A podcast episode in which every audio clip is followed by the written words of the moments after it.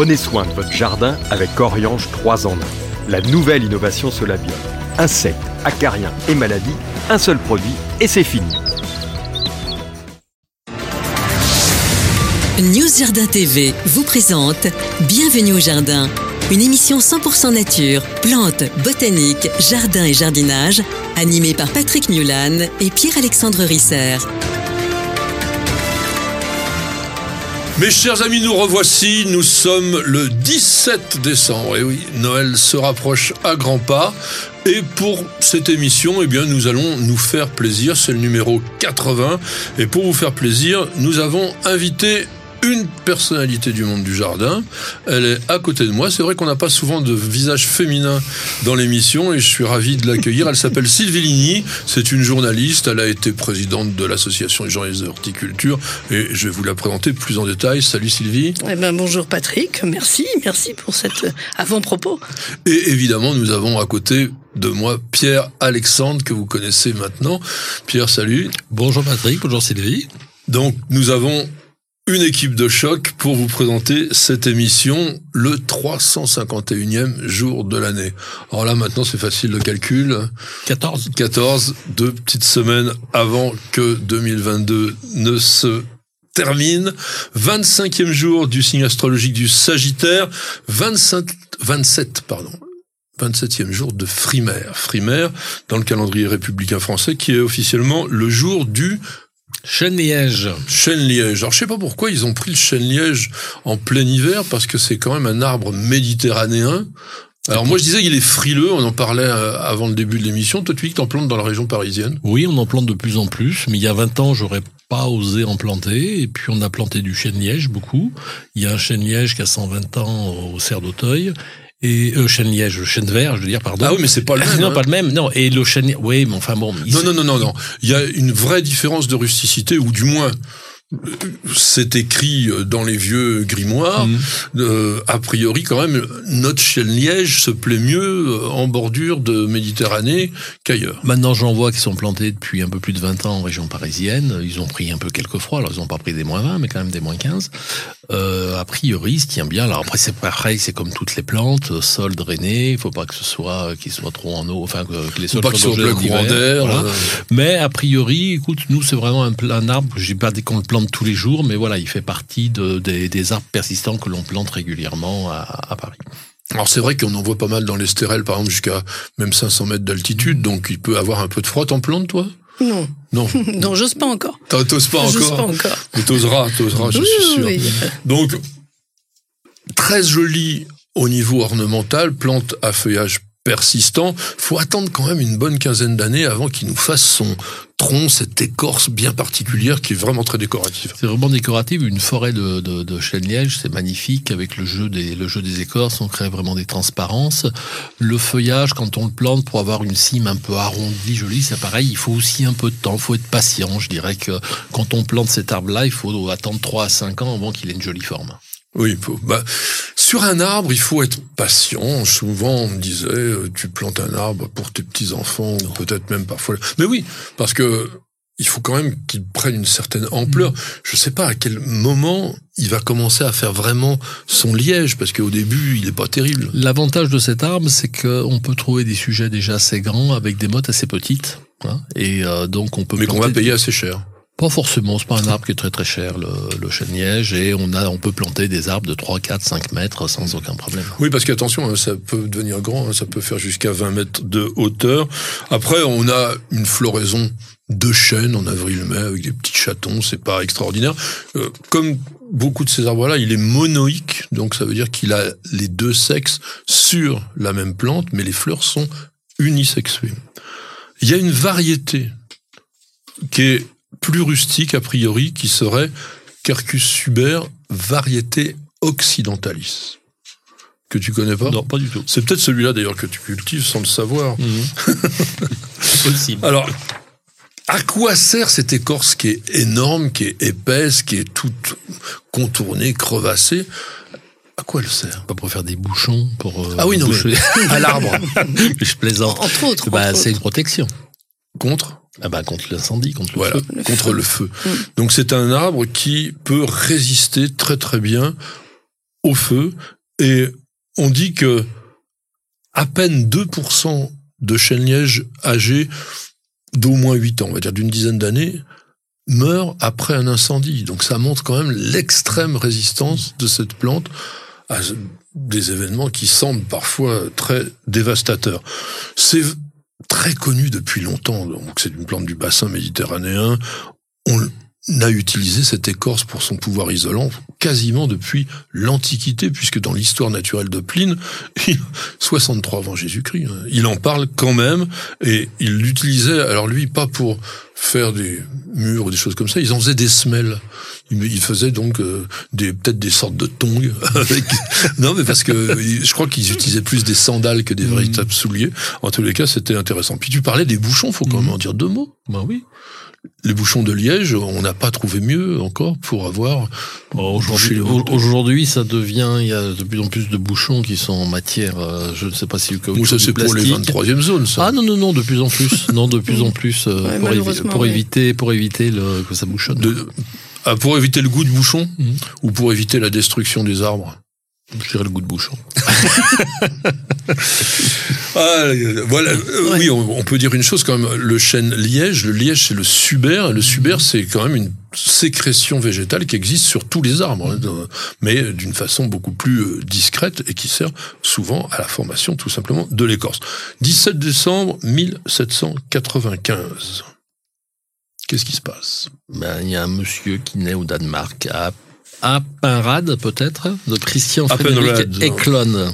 Oui, Christian Frédéric Eklund. Alors, il était pharmacien et comme à cette époque, tout était utilisé avec des végétaux, il a été un très grand botaniste et il a beaucoup voyagé.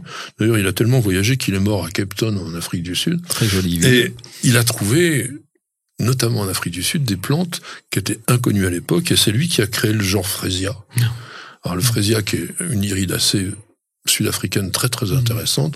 Bon, moins intéressant je trouve aujourd'hui parce qu'on on a que des hybrides, mais si vous allez en Afrique du Sud, vous en verrez des, des botaniques qui sont très très bien. C'est tellement beau un bouquet de frésia, ça sent tellement bon. Mmh. Il a il a décrit Oxalis depressa euh, et il a aussi écrit des descriptions de végétales assez importantes et notamment encore une fois sur le la végétation sud-africaine il y a pas mal de plantes qui ont son nom au niveau des espèces.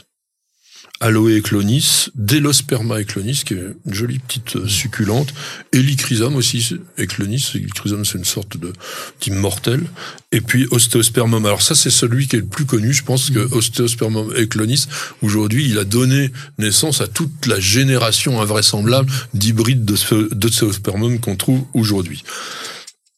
Nous sommes donc le 17 décembre, c'est la Saint Judicaël ou Gaël, qui était un roi de Bretagne et qui était roi, mais devenu moine. Et donc, on va avoir quelques petits dictons. Pierre-Alexandre, qu'est-ce que tu nous racontes? À la Saint Gaël, le froid revient de plus belle. Ou à la Saint Judicaël, décore ton arbre de Noël? Ça, c'est plus logique. Le froid revient de plus belle. On voit bien que les dictons étaient très anciens, parce que bon, peut-être qu'il va faire froid, j'en sais rien encore.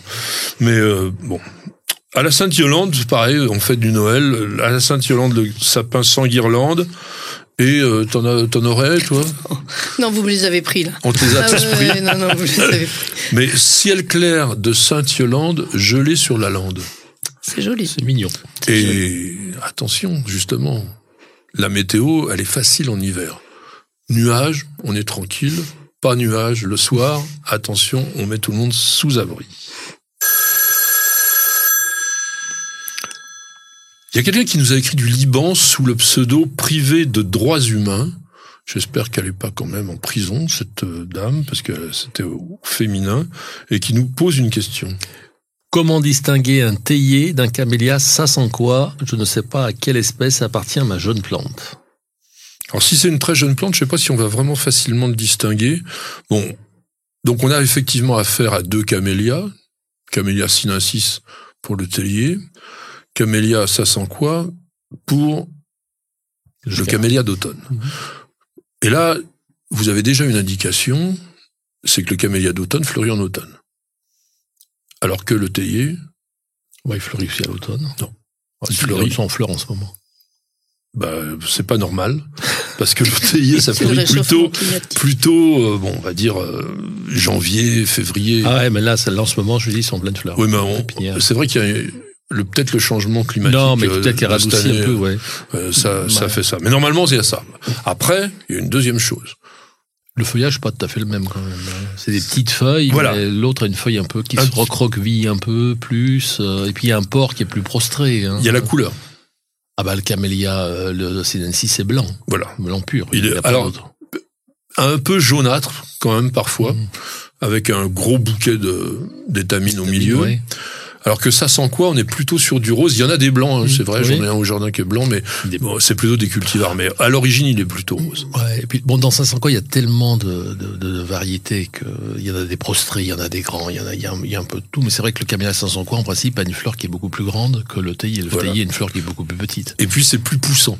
Le, le ça sent quoi. Alors, Ah c'est bah vrai oui. que sur un jeune plant, c'est pas forcément Mm. évident, mais euh, bon, je pense que c'est assez facile quand même à, à distinguer. Et alors bon, je sais pas au Liban, mais euh, moi je dirais qu'on a plus de chances de trouver dans le commerce quand même des ça sent quoi que des théiers. Ah oui, non, le théier, c'est c'est une plante qui va peut-être venir un peu à la mode. Il y a même des plantations, des essais de plantation de théier qui se font en France en ce moment pour faire du thé. Alors, il y en a à la Réunion. Oui, Parce que l'histoire de la Réunion, c'est que dans les années 50, on s'est dit pourquoi on n'a pas de thé en France, donc on plante des théiers partout à la Réunion. Et puis après 68, on augmente le SMIC de 35%. Et en fait, euh, on est plus compétitif. plus du tout. Et il y a une dizaine d'années, à La Réunion, on a récupéré ces plantations de théiers, de, de théiers. Donc il y a des jeunes qui ont, qui fait un labyrinthe, on fait un jardin qu'on peut visiter avec des théiers qui sont énormes. Voilà. Et ils ont, relancé pour le plaisir. On peut acheter un peu de thé fabriqué à La Réunion. Mais c'est très joli à voir et c'est magnifique de voir des théiers qui font 10-12 mètres d'eau. Ah oui. Ouais. Mais le, le, le ça sent quoi Il fera jamais 10-12 mètres lui. Ah, si. Si. Tu vas à Bayonne chez Mémou, tu vas en trouver. Ah oui, oui, non, il faut vraiment. Après, c'est des plantes qui ont 60, 70 ans. hein. Oui, voilà, c'est quand même, c'est quand même du vieux, Et, et c'est à Bayonne. Donc, euh, dans un climat propice, très propice au très camélia. propice au camélia. Très propice au camélia. Donc voilà, entre le camélia, ça sent quoi, ou le camélia sinensis, vous faites votre choix. Vous n'avez pas encore la main verte? Alors suivez les bons conseils de News Jardin TV avec nos paroles d'experts. Pour cette rubrique Parole de l'expert, j'ai choisi de parler d'un sujet sur lequel Pierre est particulièrement compétent, mais je vais d'abord demander à notre invité si, ou du moins ce qu'elle en pense, on parle des murs végétaux. Alors je sais que Sylvie euh, est une jardinière plutôt à inspiration et tendance naturaliste. Est-ce que les murs végétaux, ça t'inspire Vaste question. Alors ça m'inspire, oui, dans certains cas, euh, parce que certains murs végétaux, et, bon, je vois qu'on va parler quand même de, de celui qui en a fait la large promotion. Euh, il y en a un à Paris, qui est rue d'Aboukir, qui est très intéressant, parce qu'il est fait avec des, des espèces euh, qui poussent tout à fait naturellement sous nos contrées. Donc un mur végétal, oui, dans une ville où l'espace manque, c'est intéressant. Après, bon, la tropicalisation, on va dire, de certains murs végétaux, ça peut poser d'autres problèmes. Par- Patrick Blanc, que tu as évoqué sans le citer, qui est donc celui qui a instauré la mode, entre guillemets, des murs végétaux dans notre pays, est un spécialiste botaniste de la flore tropicale. Et c'est en observant les strates de végétation qu'il y a sous la forêt tropicale, parce qu'en fait, il a même fait un bouquin qui s'appelle Sous la forêt tropicale, où il y a tout- toutes ces végétations, il s'est inspiré de ça pour se dire les végétaux poussent verticalement dans ces endroits-là il l'a reproduit. Et au début, il avait créé un mur végétal à l'intérieur chez lui. Et il en a fait d'ailleurs un très très beau, un hôtel parisien qui s'appelle Pershing, un immense truc à l'intérieur. Et là, ça a aussi de la gueule. Après, on peut se poser la question de l'intérêt réel du mur végétal, même si ça pourra, je pense, avoir une valeur de protection thermique ou même, comme tu disais, de décoration. Maintenant, Pierre, toi, tu en as installé, développé, étudié. Tu vas nous en parler en long, en large et en travers. Oui, alors le, mur végétal de Patrick Blanc, c'est les végétaux posent sur une toile. Hein. Donc les racines se mettent dans cette toile et la toile est, est irriguée. On apporte avec l'eau les éléments nutritifs et les plantes se développent très très bien. Mais comme il n'y a pas de terre, il n'y a pas de réserve, c'est-à-dire que si on oublie d'arroser son mur végétal pendant trois jours en été, il est mort. Normalement, tu n'oublies pas parce que c'est automatique, il y a un système. Il ne faut, pas que ça tombe en panne. oui, voilà. Voilà. Ce que je veux dire par là, c'est que ce genre de végétal, euh, c'est comme une Formule 1. S'il y a un réglage qui n'est pas fait, ça tombe en panne. Les murs végétaux de Patrick Blanc, tu as cité celui de la rue de la Bouquire, il y a le, musée euh, qui est prêt, ah bah, il y en a. Et alors, ce qu'on peut reprocher, c'est le coût d'installation, le coût d'entretien. Après, c'est magnifique. Euh, voilà. C'est spectaculaire. C'est spectaculaire. Celui de la rue d'Aboukir, c'est vrai qu'il est, particulièrement très très beau. Alors, le jour où il fera moins 20, comment ça va se passer? Parce que les racines vont geler, vont pas pouvoir là, donc il, y aura l'entretien à faire. Alors, c'est vrai qu'il faut une nacelle. Il faut... Donc, il faut savoir que c'est un coût, mais pourquoi, je veux dire, un, tableau de peintre aurait un coût et pas un mur végétal? Je veux dire, à ce moment-là, on n'est plus, on, est en dehors du, jardin. Après, de mettre des végétaux, de toute façon, sur des façades, euh, bah, les végétaux, ils respirent, ils absorbent du gaz carbonique. Voilà. Bon, il y a le coût d'entretien. Après, maintenant, il y a eu tout un tas d'autres murs végétaux qui se sont installés suite à ce qu'a lancé Patrick Blanc, avec différents contenants, avec du terreau, pas de terreau, de choses comme ça. Voilà. toi, tu fais quand même plutôt des jardins particuliers. On peut imaginer ça, d'avoir un mur végétal chez soi? Oui. Alors, on annonce la couleur entre 800 et 1200 euros du mètre carré. Voilà, plus le coût d'entretien, plus, changer les plantes, donc ça en refroidit plusieurs généralement. Euh, après, on est capable de le faire, alors sous ce procédé-là, sous d'autres procédés.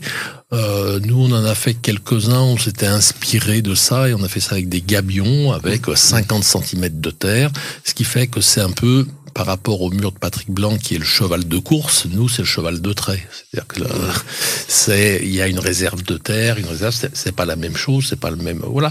Mais on peut faire de toute façon dans la nature on voit sur des roches où l'eau coule des plantes qui se qui se Oui mais justement ça ça pose c'est ça qui pose le problème, c'est-à-dire que d'une manière générale, quand même, l'ensemble de la végétation est plutôt sur la terre euh, mmh. plate. Mmh. Enfin, ça peut être en montagne, etc. Mais tout un, système vertical comme ça, on le voit quasiment rarement. Il y a des falaises, mais c'est mm. pas vraiment très végétalisé. On doit choisir des végétaux bien particuliers en fonction justement des hauteurs où on les met et tout ça. Ah, quand on regarde les murs de, de, de Patrick, non, enfin il y a il l'emploi des végétaux assez euh, assez diverses, euh, voilà et euh, oui, mais ils sont choisis parce que ceux qui sont en haut mm reçoivent plus de lumière que ceux qui sont en bas.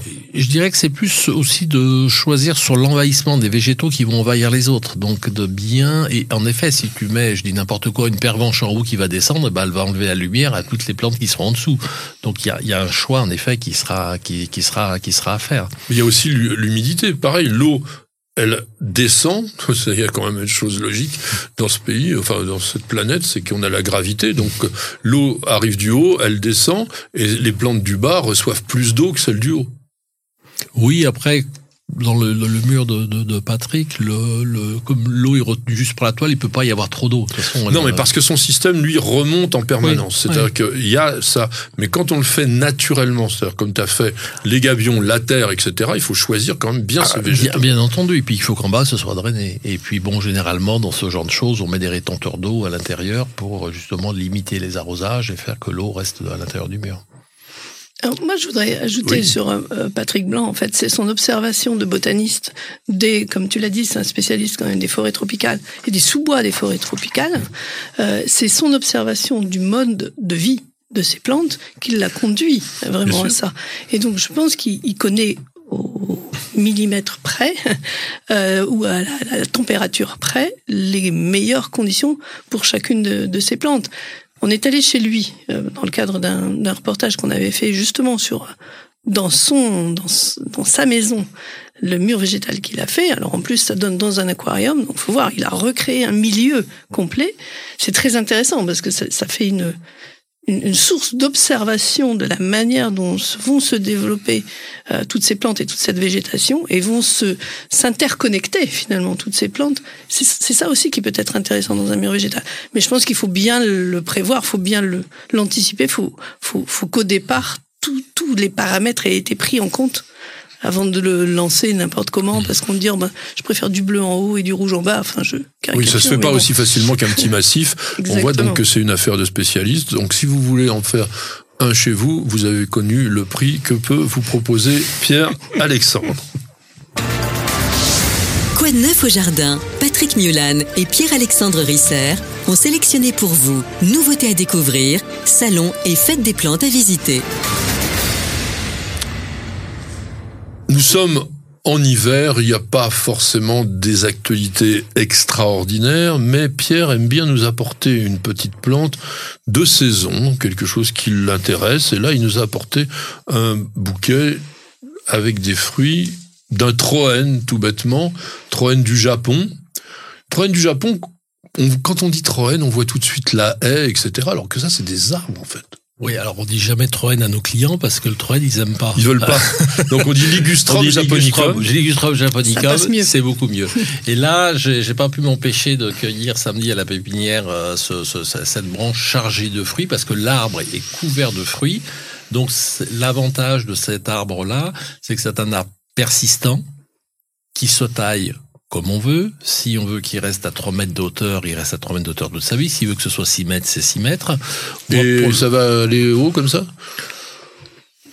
On en voit à Paris qui font 10, 12 mètres peut-être. Ah oui. Ouais. Là, euh, l'arbre sur lequel je l'ai cueilli, c'est un arbre qu'on a planté en 95. Nous sommes en 2022. 22, encore. Donc, euh, euh, 25, 27 ans. Euh, C'est un arbre qui dépasse pas 8 mètres de haut sur 8 mètres de large environ, ou 6, oui, 6, 8 mètres de circonférence. C'est un arbre qui n'est jamais arrosé. Hein, qui n'est, on s'en occupe pas. Hein, c'est, euh, et il a vraiment cette forme, cette forme d'arbre avec son tronc Oui. sa grosse tête très Oui. arrondie. Euh, mais c'est un arbre, on, on peut en faire des taupières. Ça, que je veux dire par là, c'est que euh, On le taille comme on veut. On le taille comme on veut, et si on l'utilise donc beaucoup en ville pour cacher des vis-à-vis, et quand il a rempli sa fonction à 4 mètres, il a caché le vis-à-vis, bon, on le taille chaque année à 4 mètres, et il supporte très bien la taille, il est très beau quand on le taille, il a une large floraison blanche, il se couvre de fleurs blanches pendant tout le mois de juin, et Petite, c'est hein. suivi, oui, mais c'est, il est blanc l'arbre, hein, c'est, euh, alors, il faut qu'il soit bien à la lumière et au soleil pour bien fleurir. Ça, c'est, clair. Ah oui. Et après, il se charge de fruits noirs, comme ça, que les oiseaux mangent, où il se ressème un peu. Donc, on l'a beaucoup utilisé, on continue à l'utiliser, parce que c'est vrai qu'en ville, quand on a besoin de cacher sur des hauteurs un peu importantes, euh, bon, on a oublié un peu le rideau de bambou qui envahit, euh, qui envahit un peu partout. Et on a parlé du chêne-liège tout à l'heure, donc on plante des chênes verts, on plante des chênes-lièges, qui ont des feuillages plutôt fins. Ça, c'est un feuillage qui est plutôt un peu plus, euh, un peu plus épais, vert. euh, Oui, vraiment c'est assez coriace hein, voilà, un comme peu feuillage. coriace, ça va mettre, ça va même grande. La feuille peut être un petit peu plus grande, euh, et donc euh, ça fait partie vraiment de notre gamme d'arbres persistants, dont on n'a pas, euh, on n'a pas non plus un éventail très très grand. Hein, les magnolias, ah ben les eucalyptus, oui, mais bon, ça, ça, ça peut geler, ça monte à 20 mètres, quoi. Donc, euh, Oui, mais Guni, ça va. Euh, non, mais t'en as planté deux chez nous. Moi, ce que je reproche, c'est qu'ils font souvent des branches mortes. Et après, bon, je dirais que, vous voyez, il est gêné. Alors, je pense que c'est ça, ce que tu disais, ça a besoin quand même d'avoir un peu d'espace et puis d'être pas avec un ombrage à côté. Et c'est vrai que le voisin, tu l'avais planté assez proche de la clôture. Il y a des boulots, et donc il se gêne peut-être un Mhm. petit peu.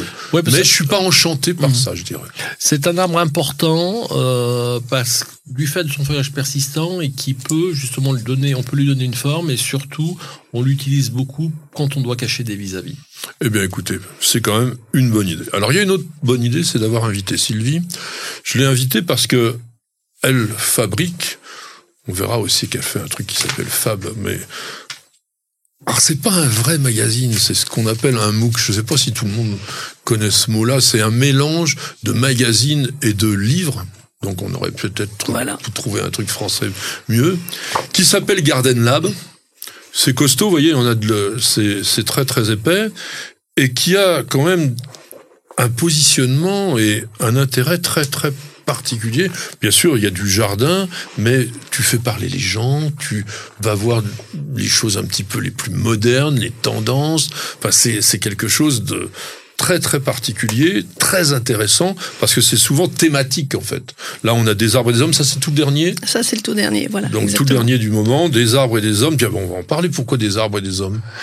Alors, bah, euh, oui, l'entrée en matière était tout à fait celle-là. C'est que ce que nous avons souhaité, donc Cécile, Christophe et moi-même, hein, puisqu'on est deux à avoir euh, lancé euh, ce concept hein, de magazine au format du livre, euh, et c'est vrai qu'il faut peut-être inventer un mot français, je suis d'accord, euh, c'était de, de partir du, du, jardin, mais en tant qu'espace, et, et, non pas en tant que né dans la terre et que fait-on C'est pas du jardinage. Ça n'est pas du jardinage, euh, et c'est l'analyse et le partage d'expériences. Donc c'est la raison pour laquelle, bah, là, effectivement, des arbres et des hommes, ça s'entend directement, c'est qu'on fait parler, on fait parler les femmes et les hommes euh, qui ont, soit dont c'est le métier, euh, paysagiste, hein, comme on a déjà effectivement fait parler Pierre-Alexandre, d'ailleurs, les pépiniéristes, les botanistes, donc tous les gens qui sont proches, enfin dont le métier est proche du végétal, certes, mais on fait également parler des jardiniers amateurs, des architectes, des décorateurs. et également des architectes, des designers. Des artistes. Des artistes, hein, des écrivains. Oui, donc des anthropologues, des historiens. Donc c'est un, c'est un petit peu intellectuel? Alors, intellectuel, tout de suite, ça nous classe dans un truc où, oh, bon, non, non, c'est pas pour. Alors, on veut pas Pourquoi ça. tu crois que les gens qui nous écoutent sont idiots? Non, au contraire, on a un oui, public mais en formidable. général, en général, quand on dit intellectuel, tout de suite, ça, il y a, Il y a un côté péjoratif. un peu clivant, Ah bon? Moi, je un peu clivant. Non, ce qu'on veut, c'est euh, d'abord le partage d'expérience. Donc, c'est dire, c'est quelqu'un qui va nous dire, moi, je fais ça. Je vous dis pas que c'est comme ça qu'il faut faire. Maintenant, vous prenez, ou vous prenez pas. Mais ça fait réfléchir un peu. Donc on a l'habitude de dire qu'on fait un peu de pédagogie douce. On n'est pas donneur de leçons. On est sur un thème. On va essayer de, de brosser le thème le plus largement possible. Donc c'est en ça que ça peut ressembler à un livre. Tu prends les pour, si les pas. contre, euh, ceux qui vont dans un sens, dans un autre. euh. Alors oui, alors on n'est peut-être pas forcément toujours, enfin dans le dans le dans le contre euh, vraiment, mais on est dans les différentes manières de faire. Voilà. Oui, mais donc il y a forcément des antagonismes. Bah ça va toujours dans le même sens. Ah oui. Quand même, là sur les arbres, on- on on n'a pas on n'a pas les opposants aux arbres, Ah. Ah, par exemple. il y a que les gentils. C'est c'est difficile à trouver des opposants aux arbres, quoique quoique on peut peut-être en trouver. Oh, bah, t'as qu'à aller voir dans les lotissements, tu vas voir les. c'est vrai, non, ça fait qu'il y a des un petit peu d'ombre, quick. euh, Euh, ouais, déjà, puis ça, ça- ça- c'est vrai, ça bouche la vue et ça fait des feuilles qui tombent le- à l'automne, donc c'est embêtant. Non, c'est vrai, on peut en trouver, mais enfin pas trop quand même. Et là, par exemple, sur ce thème-là, on a, euh, c'est pour ça que le, le titre des arbres et des hommes est important, c'est qu'on a fait écrire cinq personnes. Euh, alors il y a une botaniste, bon, qui est Véronique Mur, mais on a une philosophe, Odile Marcel, on a un écologue, Jacques Tassin, euh, on a un écrivain qui est Marco Martella, euh, et on a une cinquième personne. J'ai oublié son nom, tant pis. Tiens, on leur a le- demandé, le on leur a sommaire. demandé euh, d'écrire une histoire sensible qui leur est proche, avec une histoire d'un arbre qui leur a été. Euh, Alain. C'est lui que t'as oublié? Non, non, non. Yves- Yves-Marie Alain, lui, il a écrit toute une histoire sur le être. Donc à la fois histoire et pourquoi il est mal? Pourquoi euh, bah, le être, malheureusement, on risque de le voir disparaître? Le mal-être du être. Le mal-être du être, voilà, il fallait le faire. Donc non, lui, il, a, il, nous, a, il nous a écrit un, un- un article complet. Vous voyez, elle sait de quoi elle parle, elle a la passion, et vous le retrouverez tout ça à l'intérieur du livre. J'ai envie de dire livre, parce que c'est vrai que ça a la valeur d'un livre. Ça coûte combien et on le trouve où? Alors, bon, là, le dernier que, que, que tu as en- en- entre les mains, il est à 22 euros. Donc, c'est parce que c'est notre dernier, notre dernier prix, celui-là. Les autres, euh, les autres sont à 19,90. Euh, c'est effectivement, c'est 180 pages. 180 pages, oui. Euh, et puis il y a, il y a de quoi lire, mais il y a aussi euh, des, de, de belles photos, parce qu'en fait, ce que l'on veut aussi, c'est de pouvoir mettre en valeur toutes les formes médiatiques, c'est-à-dire à la fois le texte, mais également l'image. Donc les photographes, il y a un photographe qui a une carte blanche systématiquement dans chacun des numéros, et on termine aussi chaque numéro par un reportage dessiné. Ah, une petite bande dessinée. Un carnet, une forme de carnet de voyage. Ah oui, voilà. Alors là, celui-ci était très particulier parce que ce sont des, des enfants migrants euh, qui ont fait un atelier, donc avec euh, deux personnes qui travaillent, qui, ont, qui font un travail extraordinaire, et euh, qui, dont l'atelier c'était dessine-moi un arbre. Mhm. Vous voyez, donc c'est pas un magazine comme tous les autres, mais tu ne m'as pas dit où on peut l'avoir. Alors c'est en librairie. Ah oui. Ça c'est la le premier première source de Donc on est quand même sur un livre, c'est bien ce que je dis. Voilà, c'est pour ça. Non, mais exactement. Euh, et puis euh, aussi, c'est dans l'idée qu'on est peut-être au numéro 13, mais le numéro 1 continue d'être euh, disponible. Donc t'as pas tout épuisé encore. J'ai pas encore tout épuisé, et puis on peut le réimprimer si besoin, Ah, comme dans le livre.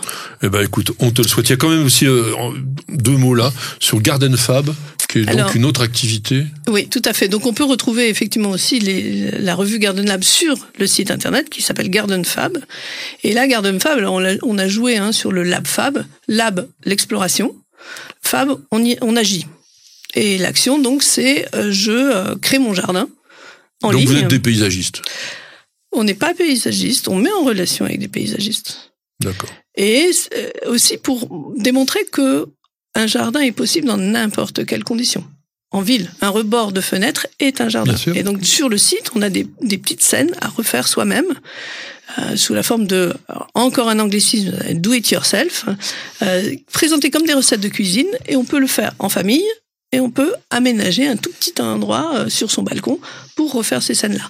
Et puis après, si on veut un endroit un petit peu plus grand, donc là on est sur des surfaces de balcon ou de terrasse, là il y a la possibilité de, alors euh, moyennant donc quand même le fait de remplir un formulaire qui met du temps.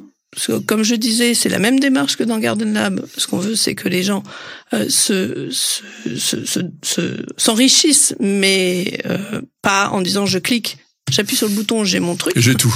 Voilà, ça c'est pas ce qu'on veut. C'est qu'on les amène à observer leur lieu. Et on leur dit peut-être que vous mettrez un an à remplir le formulaire, c'est pas grave. Mais ce qu'on veut, c'est que vous so- que vous soyez sûr de votre lieu. Vous savez, vous savez où le soleil se lève au printemps, en été, à l'automne, euh, quelles sont les ondes d'ombre, les ombres portées.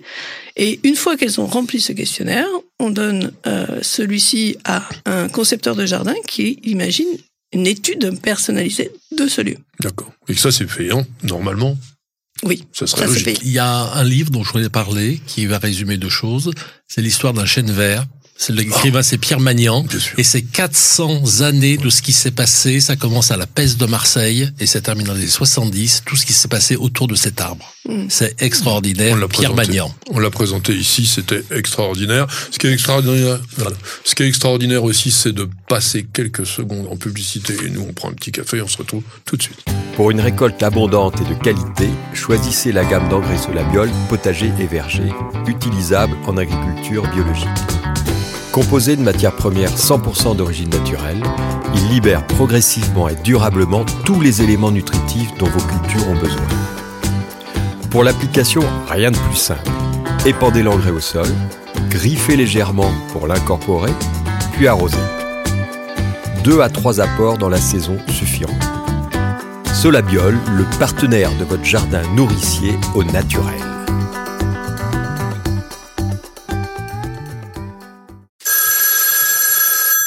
Dring Dring Dring, c'est Jessica qui téléphone pas mais qui a écrit sur le site www.newsantv.com pourquoi couper les racines lors d'un rempotage?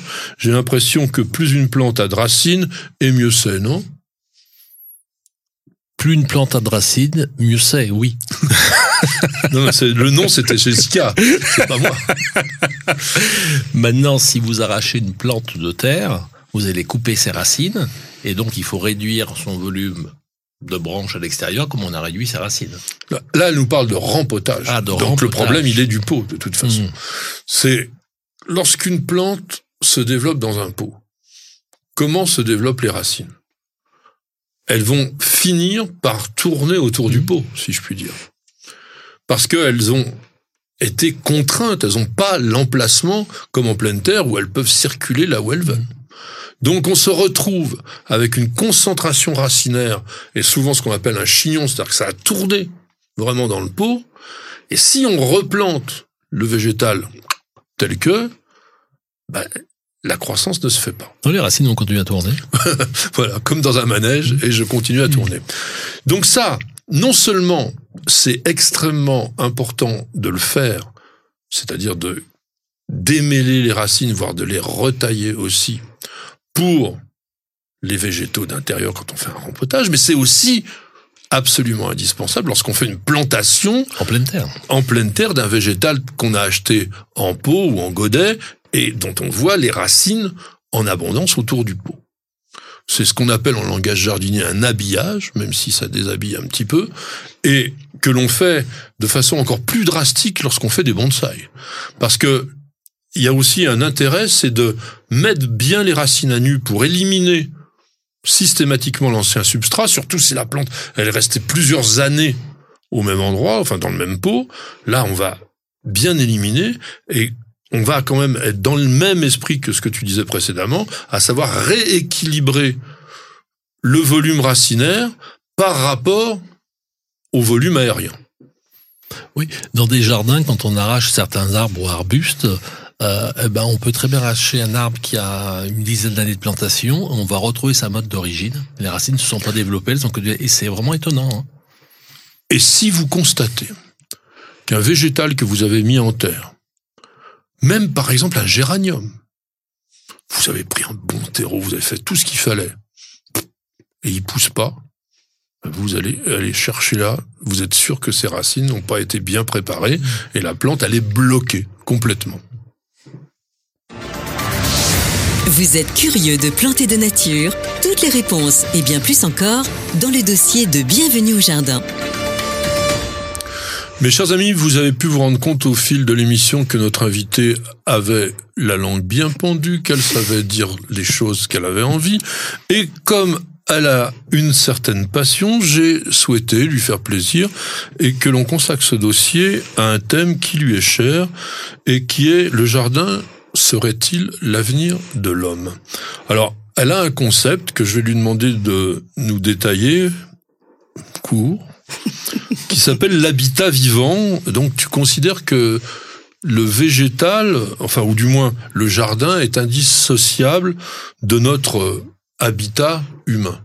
Bah, ça semble logique pour les passionnés de jardin que nous sommes. Bah, évidemment, évidemment. Et puis on, on, le dit, c'est comme Monsieur Jourdain, on le dit sans, sans en avoir l'air. ça c'est clair. Euh, oui, oui, oui, oui. Ça, côté habitat vivant, c'est une chose. Sur l'avenir, explique un peu ce qu'est l'habitat vivant. On vit pas dans un élément vivant. On vit pas dans un creux d'arbre, par exemple. On a un environnement qu'on se crée autour de notre maison. Oui. C'est ça que tu appelles l'habitat vivant. Euh, oui, euh, après, le, hors-sol, c'est euh, l'appartement au cinquantième étage d'une tour. Là, il n'est pas vivant. Non, mais tu peux y intégrer du vivant, c'est ça que tu veux dire, d'accord Voilà, c'est essayer de, de, considérer. alors, cet habitat aussi, enfin, c'est en fait, c'est d'associer architecture et jardin. C'est-à-dire que le bâti, euh, que l'habitat, ça n'est pas que le bâti, et on a souvent, on le, on le réduit souvent au bâti. Mais en fait, il faut associer l'extérieur. Ça voudrait dire donc de concevoir des constructions ou des habitations avec un jardin intégré, en même temps avec voilà avec cet aspect euh, vivant du végétal, mais c'est aussi de considérer l'architecture en fonction euh, de euh, des éléments climatiques, enfin de, de, de des microclimats déjà, de, de, la course du soleil, de faire des choses qui soient logiques. Ça c'est déjà c'est déjà fait beaucoup de beaucoup d'architectes aujourd'hui font des maisons bioclimatiques donc qui sont aussi avec des orientations par rapport au soleil etc. Toi au niveau des concepts de jardin tu tu fais ça, essayer d'avoir un habitat vivant on essaye toujours aujourd'hui, alors parce qu'on va parler de ça, mais on parle surtout pour le jardin en ville, parce qu'à la campagne, euh, c'est vivant un peu tout autour. Dans, le jardin, au niveau du, jardin en ville, de créer un endroit qui soit bien pour celui qui possède le jardin, qui puisque le citadin aujourd'hui, ce qu'il veut, c'est vivre dehors, c'est vraiment une pièce de vie à l'extérieur. Mais pour aller un petit peu plus loin dans le sens de ski, par exemple là, on travaille avec Bouygues sur un projet d'hôtel. Euh, on a parlé euh, sur les façades d'anfractuosité pour que les martinets puissent nicher, de, faire dans le bâti, dans la construction, des choses où soit la faune, soit la fleur peuvent venir s'installer naturellement. Ça, c'est des choses qui sont quand même assez nouvelles. Mhm. Voilà. Et je, je pense que planter un arbre, planter un jardin, on se fait plaisir à soi, mais on fait plaisir à tout le monde. C'est-à-dire que plus il y aura de rebords de balcons, de rebords de fenêtres, de balcons qui seront plantés, plus les petites abeilles solitaires pourront passer de l'un à l'autre. Enfin, en, en, en faisant son jardin, son rebord de fenêtre, son balcon, on encourage la biodiversité dans toute la ville. C'est-à-dire qu'il y a toute une... Parce que quand on dit biodiversité... Désartificialiser la ville. Non, mais quand on dit biodiversité, tout le monde pense euh, à la petite souris, aux chats, aux animaux, mais c'est rien ça. Les vertébrés, on est 5% sur la Terre. Le reste, c'est des- c'est les micro-organismes, c'est eux la biodiversité. Donc c'est c'est leur laisser de la place à eux, et c'est grâce à eux que nous, mammifères, choses, puissions vivre. Si eux étaient pas là, on pourrait pas vivre. Donc, si tu veux, c'est de mettre de la plantation de, en ville, de mettre des plantes partout où on peut les mettre. Voilà, c'est vraiment ça. Et si chacun met sa pierre à l'édifice, on aura une ville qui sera beaucoup plus vertueuse.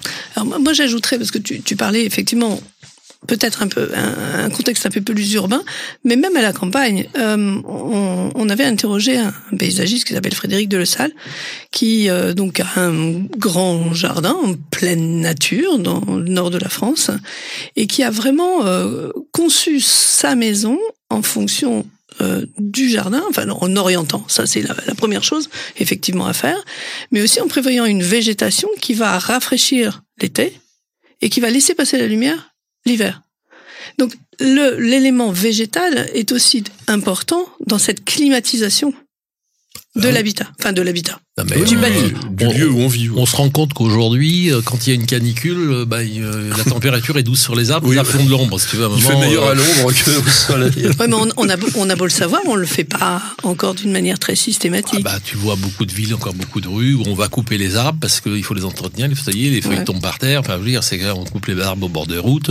L'arbre est l'avenir de l'homme. C'est pas moi qui l'ai dit. hein. Alors, si l'arbre est l'avenir de l'homme, est-ce que le aussi. jardin, justement, a l'avenir de- l'homme aussi entre ses mains avec les relations sociales qu'il crée, par exemple? Mm. C'est quelque chose qui tient à cœur, ça? Oui, oui. Euh, en, en fait, j'ai j'ai un peu l'habitude de dire que le jardin est l'antidote à de nombreux maux de l'humanité. Euh, tu parles effectivement de des relations sociales, oui, c'est puis c'est source de, de bien-être, ça reconnecte, ça reconnecte les gens. Euh, D'ailleurs, il suffit de voir les gens qui discutent autour du, du jardin. En général, c'est entre passionnés déjà, on sait très bien que ça marche très Oui, bien, ça peut faire des longues, longues, longues conversations. Euh, mais aussi culturellement et, et la nourriture, par exemple, l'alimentation. Et ça, le jardin peut aussi redevenir un élément vivrier intéressant. C'est en train de se faire. Et entre les cultures, on est il y a un brassage planétaire aujourd'hui, notamment en ville, avec des cultures alimentaires très variées. Et le- jardin et la culture du végétal est, est quelque chose qui peut aussi recréer des liens. Refaire le lien, tout à fait.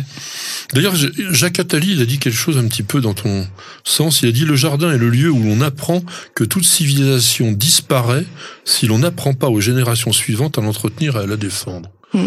Donc on est aussi dans un, un élément fragile, on va dire, où on a besoin de transmettre à la fois la connaissance, la pratique et peut-être aussi la philosophie du, jardin, un peu comme tu la, dessines. Mais bon, on, on devise autour de ça, c'est un petit peu peut-être abscon pour certains. En pratique, c'est des choses qui sont indispensables aujourd'hui de de relier, on va dire, l'homme au jardin. On fait plus, on fait plus le jardin théâtre comme on faisait un petit peu dans le temps. Je pense qu'il faut mettre un peu de bon sens dans, dans tout ça. Et aujourd'hui, si tu veux, euh, dans, au niveau architecture, au niveau comment peut-on construire des maisons aujourd'hui sans récupérer l'eau pour faire pour faire fonctionner les chasses d'eau, ne serait-ce que ça. Mhm. Euh, Avec de l'eau de pluie, tu vois, il y a, il y a, il y a une vraie révolution à faire. C'est, c'est, vrai. Et on n'y est pas encore. On n'y est pas encore. Alors, bien sûr qu'il y a des pionniers, bien sûr qu'il y a des maisons bioclimatiques. On va dans ce sens-là. Et qu'est-ce qu'il fait le jardinier là-dedans? Ça, c'est un exemple pour l'architecture. Après, au niveau du jardin, pour moi, si tu veux, il faut, il est nécessaire de que il y ait de plus en plus d'espace qui soit donné au jardin dans toutes ses formes. Et en effet, le jardin, euh, il faut pas oublier que ce qu'on appelait les jardins ouvriers autrefois, ça n'a jamais été fait pour qu'ils aillent faire pousser leurs légumes. La vraie raison, c'était d'éviter que les hommes, après le travail, aillent s'alcooliser au bistrot. Donc c'était ça, hein, c'est un prêtre qui a inventé ce, ce concept-là, et ça fonctionnait. Et c'est vrai qu'au jardin, les cultures, tout le monde se mélange, tout le monde se parle, tout le monde on va dire chaque personne est égale devant son jardin. Voilà, c'est pas euh, et ça permet ça permet de faire du lien. Et en ville, le jardin, il y a des études anglo-saxonnes qui ont, été faites parce que les anglo-saxons sont assez forts là-dessus, qui démontrent que plus tu habites près d'un jardin, euh, d'un grand espace vert, moins t'es malade, moins t'as de problèmes psychiques. psychiques. Il y a tout un tas d'études et que le jardin finalement, s'il est un coup, autour de lui, il fait faire plein d'économies dans plein de secteurs différents, mais qui sont jamais comptabilisés. Voilà. Et donc, c'est, il est nécessaire pour que la ville soit plus vivable, qu'il y ait plus d'espace vert. Voilà. Il faut qu'il y ait plus d'espace vert, mes amis, et on peut dire donc que ce jardin qui était un espace clos commandé par l'homme, aujourd'hui redevient un espace un peu naturel dans lequel l'homme essaye de survivre. Alors ça sonne encore et c'est Chantal qui nous dit quoi? J'ai mis au printemps des petits pétunias sur ma terrasse et j'aurais voulu savoir comment les garder pour l'année d'après. J'habite à Pézenas dans l'Hérault. Alors c'est bien qu'elle nous dise où elle habite parce que souvent on ne sait pas trop d'où viennent les gens par rapport à leurs questions. De toute façon, ça n'aura rien changé. Pour la bonne, simple et unique raison, c'est que les pétunias que l'on cultive en général sont des plantes annuelles. Alors que veut dire une plante annuelle? Ça veut dire que c'est une plante qui, dans la saison, fait l'ensemble de son cycle. Donc on la sème, elle se développe, elle fleurit, elle fait des graines ou pas, ça dépend des hybrides, et elle meurt.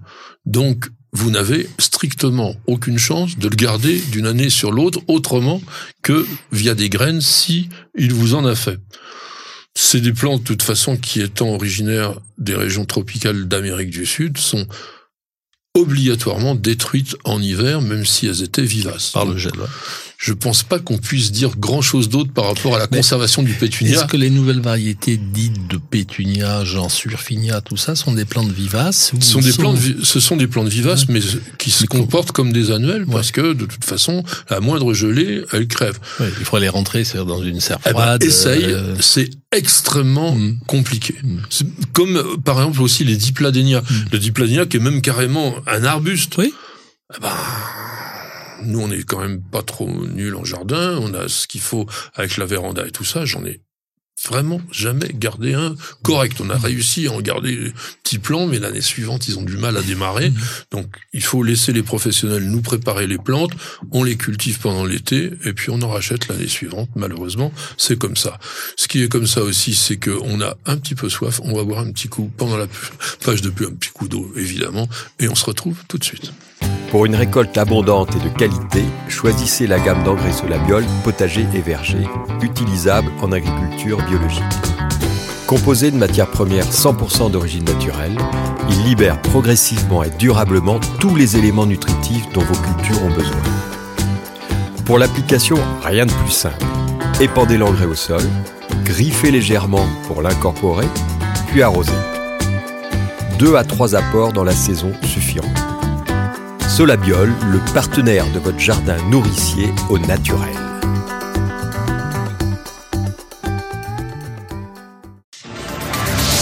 Pour savoir tout ce qu'il faut faire dans votre jardin cette semaine, suivez le Pense-Bête jardinier de Patrick et Pierre-Alexandre. Mes chers amis, nous sommes au bord de l'hiver. Je crois que ça va être le 21 cette année, décembre. On est presque à la fin de l'année on pense surtout à Noël, on n'a pas trop envie de bosser au jardin, je crois que c'est ton cas. Ah bah, moi, ma philosophie, c'est qu'au jardin, ne fait rien, en hiver, ne fait rien au jardin. Ça fait trois semaines qu'il nous dit la même chose, il veut rien faire, mais il y a quand même une chose, là, il est urgent maintenant de penser à acheter son sapin. Je voulais quand même dire sur les sapins de Noël, arrêtons de fantasmer sur le côté écolo, pas écolo des sapins de Noël. Ce sont des cultures, des cultures qui sont réalisées dans des conditions les plus naturels ou les plus responsables possibles et la plupart du temps sur des terrains dans lesquels on ne pourrait rien faire d'autre, hormis peut-être laisser une forêt euh, se développer. Donc il y a belle lurette qu'on coupe plus les sapins dans la nature, du moins dans nos dans notre pays, et que toute la filière du sapin de Noël, elle est extrêmement, euh, on va dire, contrôlée d'autant que après, il y a recyclage.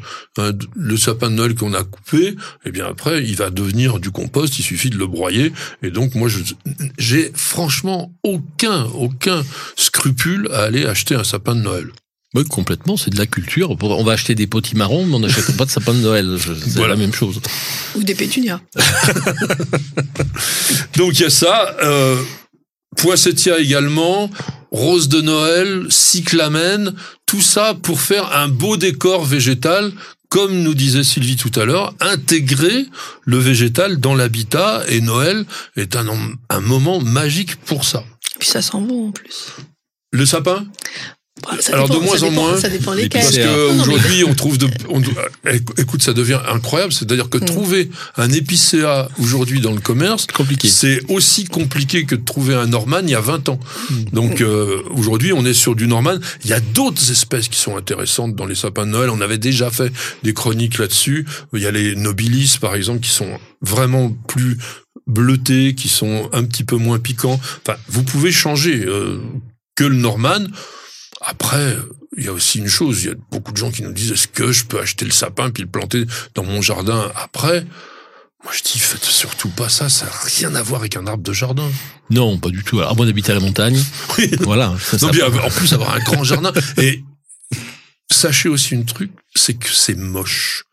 Le Norman que vous achetez, il a une dizaine d'années et effectivement, c'est un mignon petit sapin, bien régulier, bien étagé.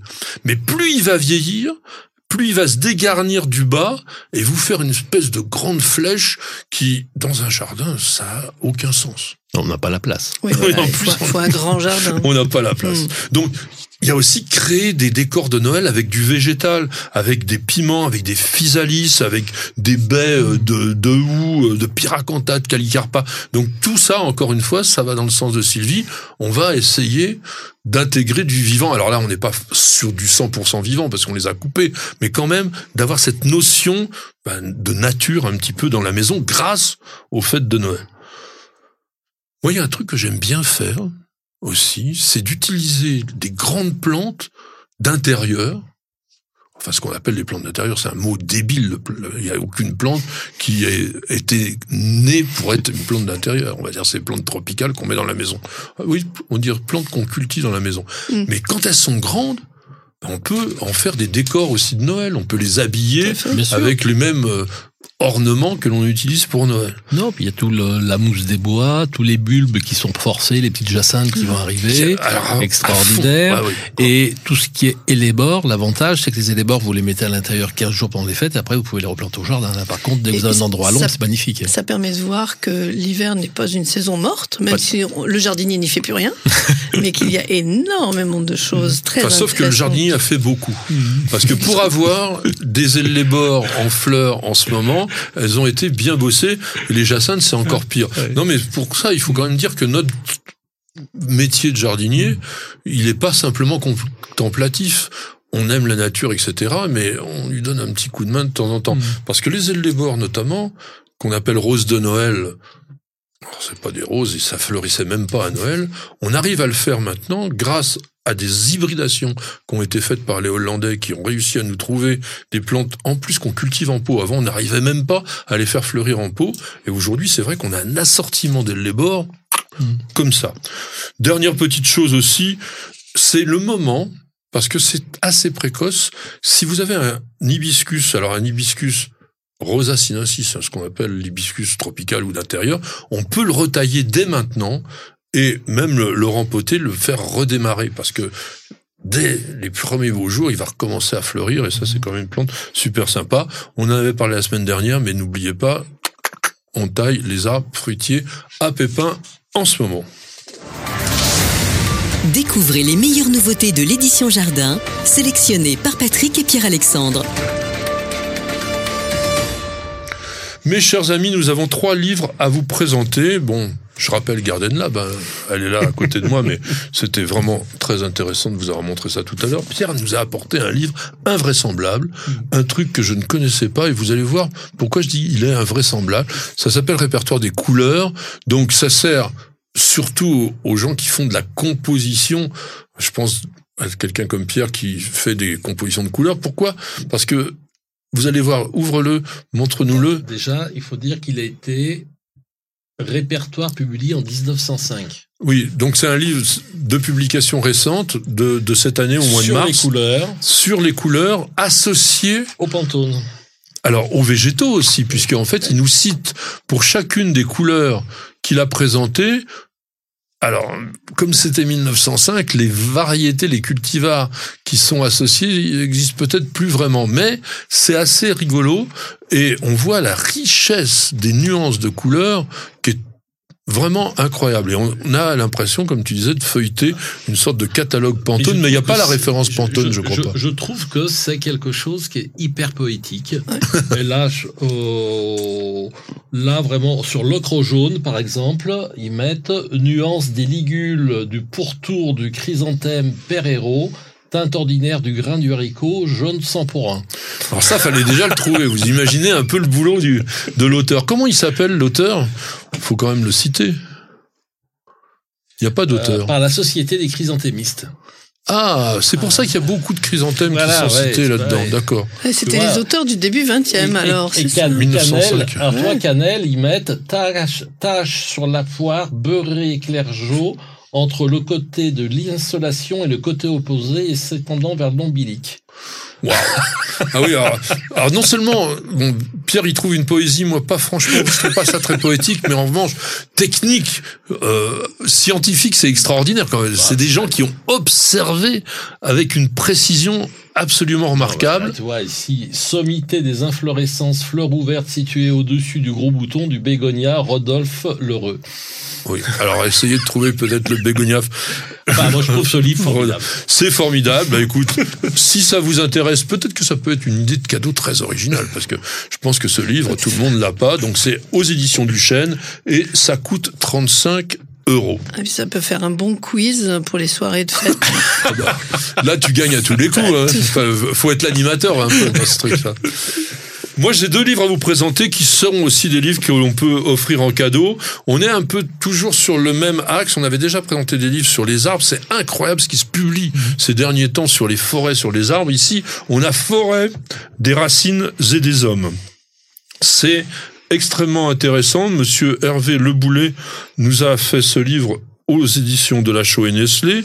Et donc, il nous explique tous les problèmes que peuvent avoir des forêts, et notamment la forêt française qui a des difficultés, et il parle des forestiers, les défis qu'ils peuvent avoir à résoudre, etc.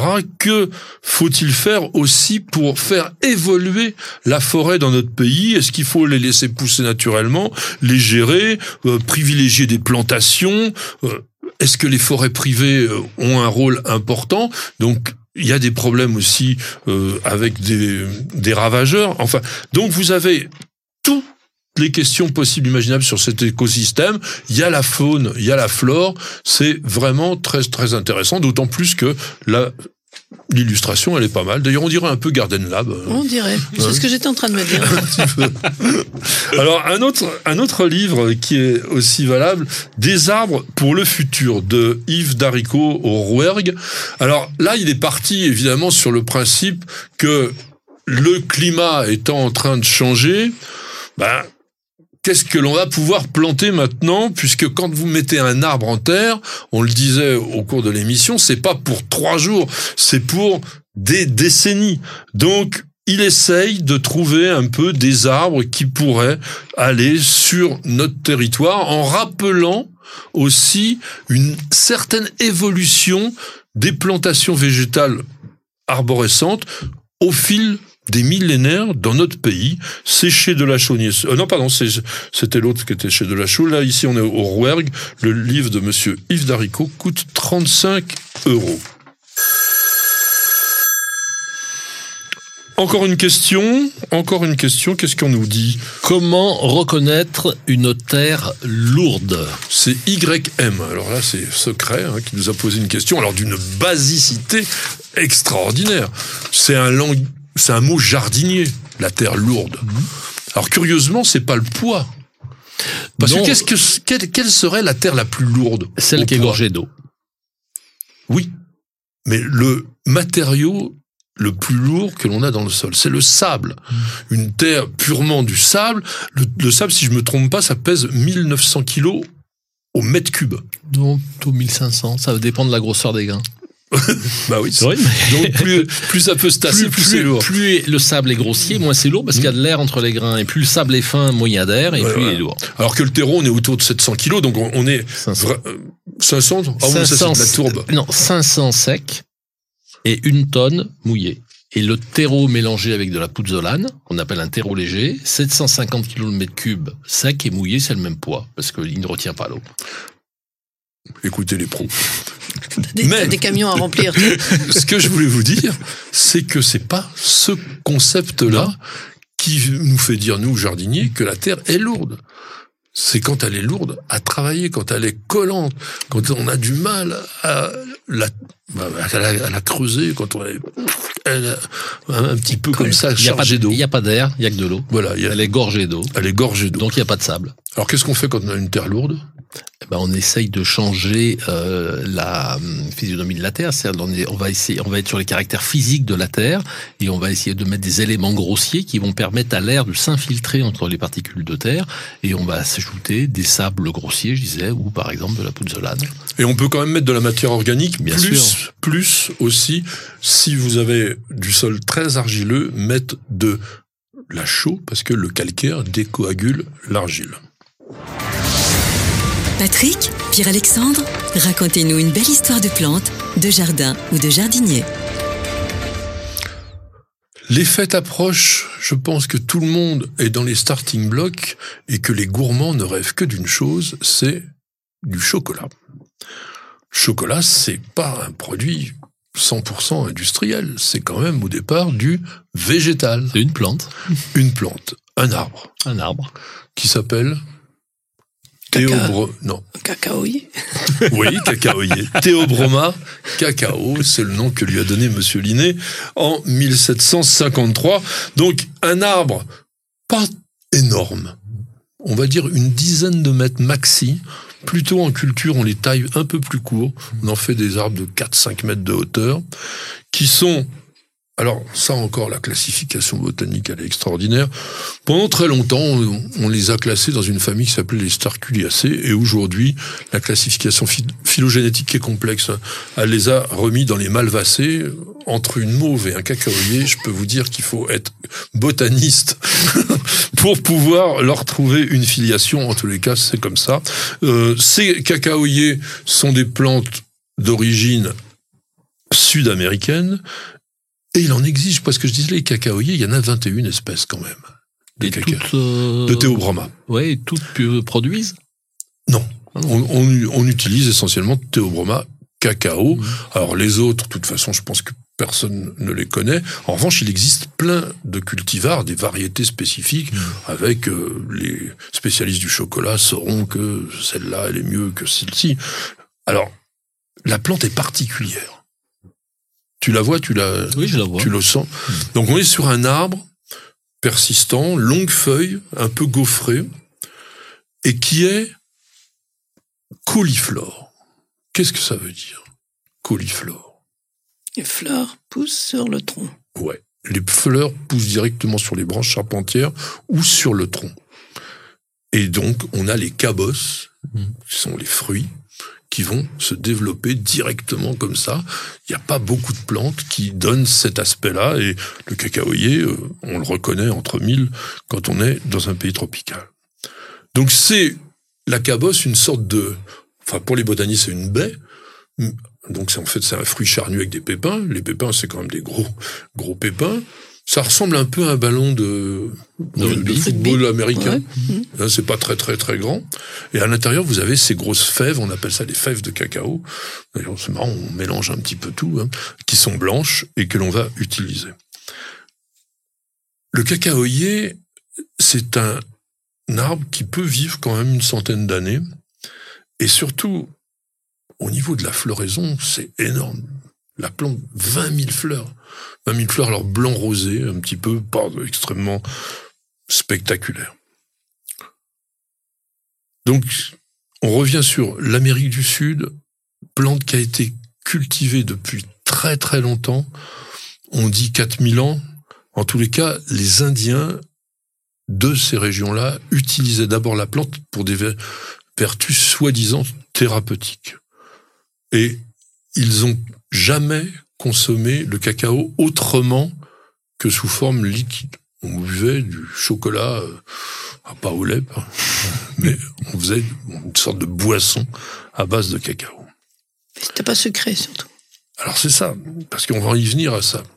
Les, les Mayas, donc, ont apporté au Mexique, vers le XVIIe siècle, avant Jésus-Christ, pardon, la culture du cacao. Et c'était une boisson religieuse pratiquement. On disait que ça permettait de se nourrir même après la mort. Est-ce qu'il y avait une idée d'embaumement là-dedans? Je ne sais pas. Et ils ont une, légende qui dit que le dieu serpent à plumes, vous vous rappelez un petit peu les histoires du Quetzalcoatl, récompensa l'acte héroïque et le courage d'une princesse aztèque en lui donnant justement à son peuple le cacaoyer. Et ce, cette princesse était mariée, son mari avait été tué en voulant défendre, son, empire, pardon, et il avait un trésor, le fameux trésor des Aztèques, il n'avait jamais voulu dire où ça se trouvait, et c'est pour ça qu'on l'avait récompensé avec un autre trésor, qui était un trésor végétal, à savoir le cacao. Et là, on arrive plutôt aux Européens.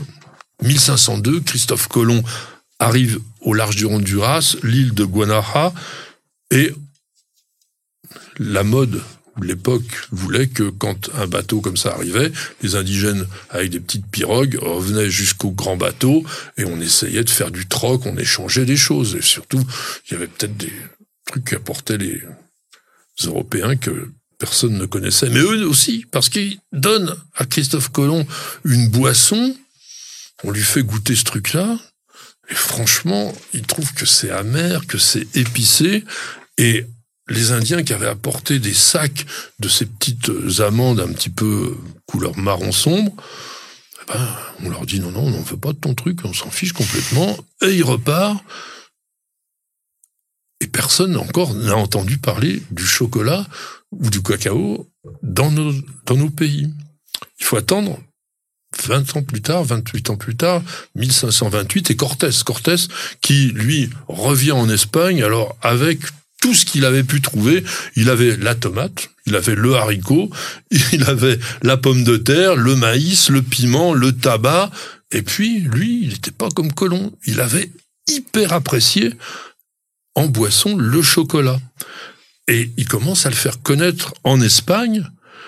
Et ça n'a pas pris tout de suite, mais en, 19, en, 1900, en 1585, alors que la guerre entre l'Espagne et les Pays-Bas battait son plein, eh bien, ça c'est assez amusant parce que les Néerlandais battent les Espagnols. Et donc ils pillent le bateau et ils voient cette espèce de petite fève qui était rapportée par les Espagnols depuis l'Amérique du Sud. Ils ont pris ça pour des crottes de bique. Et ils ont tout balancé à l'eau. Donc c'est pour vous dire que à l'époque, personne ne connaissait rien à ce truc-là. 1615, Anne d'Autriche, qui était fille du roi d'Espagne, elle avait 14 ans, la pauvre, elle est mariée avec Louis XIII. Et elle apporte le chocolat, c'est la première fois qu'il arrive en France. Mais elle reste, je pense, un peu la seule à apprécier le chocolat parce qu'il faut attendre la mort de Louis XIII et 1643 pour que la reine qui était à l'époque donc devenue gérante, eh ben à ce moment-là impose, puisque c'était la reine, le chocolat, c'est bon pour tout le monde, et elle en fait notamment goûter à son amant qui était qui? Mazarin et cardinal. Oui, ah, c'était l'époque, hein, voilà. Et il fait lui venir un chocolatier d'Italie. 1660, une autre princesse espagnole, Marie-Thérèse d'Autriche, elle épouse Louis XIV, et on dit, elle avait deux passions, le roi et le chocolat.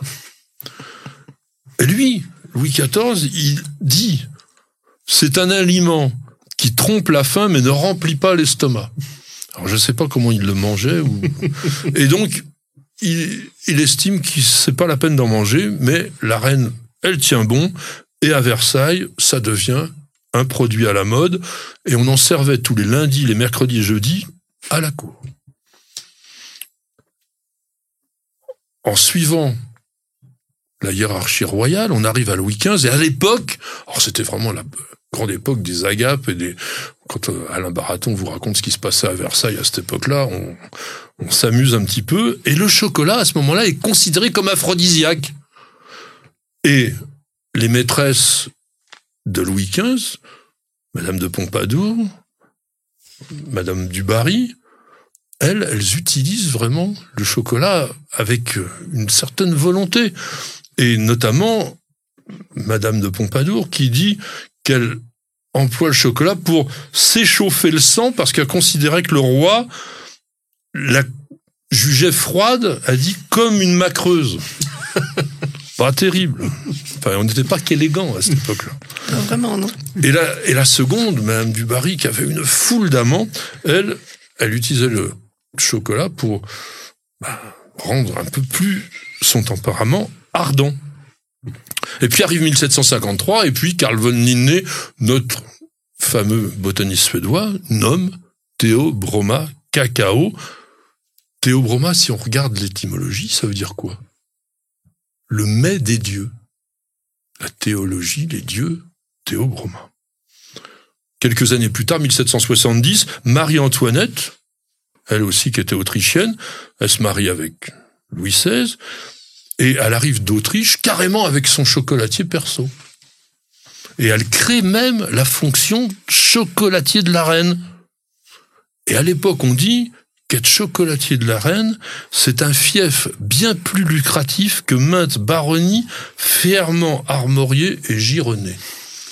C'était bien d'être chocolatier à l'époque. Et puis, bon, le temps passe. En 1802, on découvre une technique qui permet de solidifier le chocolat pour fabriquer les premières tablettes. C'est pas si vieux que ça, hein, tout compte fait. Et puis, 1828, un Suisse qui s'appelle Amédée, qui s'appelait Amédée Colère, invente le chocolat aux noisettes.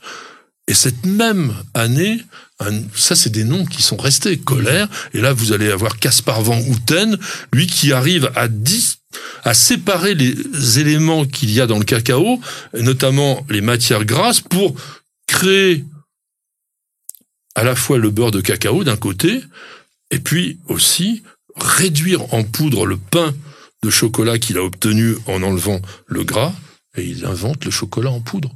Et le chocolat en poudre Von Houten, je pense, ça existe ah, encore. On connaît bien. Tu l'aimes bien Allez, gourmand. Le Gyandoura ou Gyandouja, je ne sais pas comment on dit, 1867, ça vient de Turin, boucher vraiment superbe. Et puis 1875, un Suisse qui s'appelle Daniel Peter ajoute du chocolat à une nouvelle invention d'un type aussi dont le nom est resté Henri Nestlé, qui avait inventé la farine lactée, c'est-à-dire le lait en poudre. Qu'est-ce qu'il invente? Il invente le chocolat au lait, tout simplement. Et à partir de 1905, ils arrivent à industrialiser la fabrication, et la Suisse devient un des pays du chocolat, alors qu'elle en était extrêmement éloignée. On pourrait deviser longtemps sur le chocolat. Je sais pas, on va vous demander quand l'un ou l'autre quel est votre chocolat préféré? Noir? Noir. Noir. Oui. Noir, noir, noir à 90%, non. Peut-être pas 90, non, quand même. Hein. 70, c'est bien. Oui, oui, oui. Moi, j'aime bien le 70. Mais le 90, j'ai déjà essayé, et je vais vous dire comment je l'ai adoré. Entre deux petits beurres. Mhm. Comme une sorte de petit euh, sandwich au chocolat, et ce côté très amer, alors quand mhm. on est à 90%, mais eh ben avec un peu de biscuit sec, c'est pas mal. Et toi, alors Quand j'étais enfant, j'étais pas fan de chocolat. Alors plutôt chocolat au lait, des choses que les amateurs de chocolat vont dire c'est pas bien.